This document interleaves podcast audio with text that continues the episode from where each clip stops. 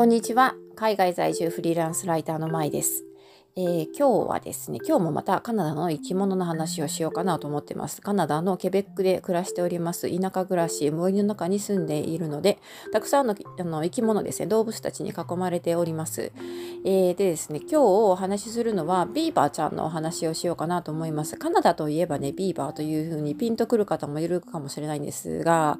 えービーバーは、えっ、ー、と、アメリカ北米にのみ住んでるんでしたっけ？ヨーロッパにも住んでるんでしたっけ？ちょっとその辺がね、曖昧なんですけれども、申し訳ございません。日本ではですね、動物園ぐらいに行かないといないんじゃないかなというふうに思いますね。あのえっ、ー、と、川の中とか水の中に住んでるんですけれども、えー、大きな尻尾を持ってますね。それで、あの、水かきのようにして進む哺乳類です。そして、あの、歯、鋭い歯を持っていることでもよく知られてていて丘に上がってですね木をね切り倒してその歯でですね鋭い歯で切り倒してでそれを使ってダムを作っちゃうんですね。すごい動物です。はい。あの、確か、ウィキペディアによりますと、ビーバーっていうのは、自然の動物の中で唯一環境破壊をする動物らしいです。まあ、ダム作っちゃうのでね、えー、これ、実はの、ちょっと密かにこの辺では問題になっていまして、まあ、あちこちにね、ダム作っちゃうんですよ。だからね、勝手に水をね、せき止められると、まあ、こちらとしても困るわけで、あの、その水の流れがね、変わっちゃいますよね。水、水流というか水資源システムが変わってしまうので、ちょっとね、あの、まあ、迷惑といえば迷惑なビーバーさんです。でですね、あの、その歯、歯がどれぐらい鋭いかっていうのはちょっと話が前後しますが、その歯がどれぐらい鋭いかっていうと、森の中を歩いてるとですね、その木が、ね、根っこの方から、えっ、ー、と、鉛筆削りで削られた鉛筆のように、えーと、株切り株だけが残っている木があったりするんですねこれがねビーバーの仕業ですねあの本当に感心するというかものすごい恥からだなというふうに思うんですがあ、ま、顎の力というかねこんなに太い木を鉛筆削りのように根元からこうやって切り倒すことができるんだというのはね非常に感動的でもあります。はい、自然の力というかねあの、まあ、いつこんな木を切り倒しているんだろうというぐらい いつの間にかねそういうふうにあの木が様変わりしてるんですね。でその木を、まあ、川辺のっていうか水辺の方に運んでいくんでしょうね。その、まあ、運運んでいく過程でまたその刃を使ってね小さく切り刻切り刻んでというかあの、えっと、小さく砕いて運ぶんじゃないかなというふうに勝手に思ってるんですけどまあ、そもそも何でダムを作るのかっていうとどうやらそのダムを作って水をせき止めてですねその住んでいる場所の水位を上げてでその中央部分にその水の周りの中央部分に自分たちの家を作るらしいんですよ。その家に家がですね家もまあその辺で切ってきた木で作るんですけど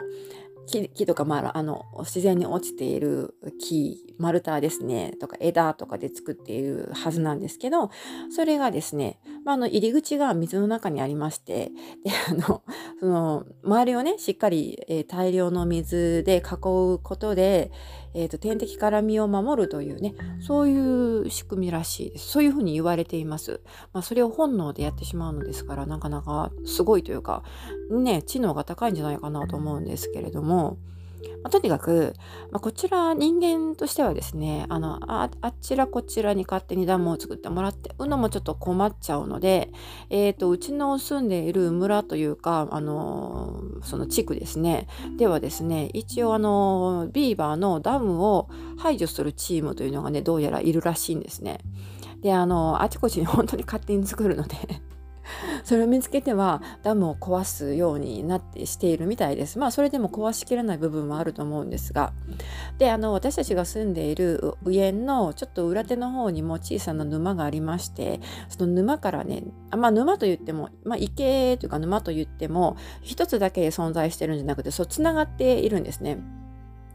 私たちのすぐ裏手にある沼っていうのはそれほど大きくないんですがそれがもう一つ大きな、まあ、湖みたいな感じぐらいの大きさのところに、えー、水たまりに、えーと、リンクしてましてそのその境目のところにダムができちゃってるんですね。でその大きな、えーと、湖のえーと、さらに中央部分にも、えーとダムができていました。でこれがですねかなり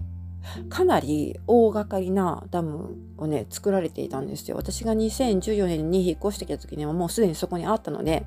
あのー、まあ、大掛かりの工事でねえー、っと作られていたみたいなんですがそれがですね数年去年一昨年ぐらいかなその前かなぐらいに決壊しまして あの あのダムがね決壊ですからね大変な惨事です。あの水がねえーとまあ、鉄砲水のように溢れ出てであのうちは浸水したとかそういう被害はなかったんですがあ、えーと、私たちが住んでいるエリアよりも下側に住んでいる人もうちょっと低い土地に住んでいる方なんかはですねその押しかけた水で、えーまあ、第2第3第4とかのあのダムがねビーバーが作ったガムダムがいっぱいあったんですけどもそれが次々に、えーまあ、壊れちゃって、まあ、バタバタとドミノ倒しのように壊れてしまってですね。もうそのエリア一番低いところのエリアがあのそのためそのせいで上の上流のビーバーダムが決壊したせいで洪水になったらしいです。そういうことがね数年前に一度ありました。であのそのまま、えー、その一番大きな上のところにあった上の湖にあったえー、一番大きなダムがねあのなくなくなってはいないんですが一部決壊してしまってるのでちょっと水位が落ちましてちょっとまたあの風景がね変わってきてるんですね。それまでは結構たっぷりとお水がね、えーと、あったんですけれどもそこが、あの、まあ、ダムが壊れちゃったということで、えー、いろいろ水が流れてしまって水位が一番上のところの水位が落ちてしまったのでちょっとねあのうちのすぐ裏手の沼のその小さい沼もですねちょっと水がねあの水のレベルが下がってきています。まあ、だからといって何ということもないんですがうんまああ困っちゃうのは多分ビーバーが困ってると思うんですよね。天敵から身を守るために水位を上げていたのにそれがねちょっと壊れちゃって、えーと、水位が下がってしまったらそのお家がね丸見えになっちゃうじゃないですか。だからねちょっと危険ですよね。だからもしかしたらもうビーバー家族ごと引っ越してしまったのかもしれないですね。数年前まではねその小さな沼で泳いでいたビーバーを見かけることがあったんですね。でも今最近は全然見かけないのでもしかしたらもしかすると引っ越しちゃうのかもしれないですね。はい、そういうことで、まあ、ななんとも面白いとか興味深い動物です。で、あの、まあ、ビーバーと言ってもですね、まあ、こんなに私、ビーバーの話をするほどになるとは思っても昔の自分は思ってなかったんですけれども、まあ、カナダなのでビーバーとはね切り離せない、えー、動物なのでしょう。はいということで今回はカナダの生き物ビーバーについてお話ししてみました。えー最後まで聞いてくださってありがとうございます。まあ、たまにはね、こういう自然なお話とか、田舎暮らしならではの、まあ、えーと、動物たちの話とかね、その辺もしてできていいいけたらなと思っているので、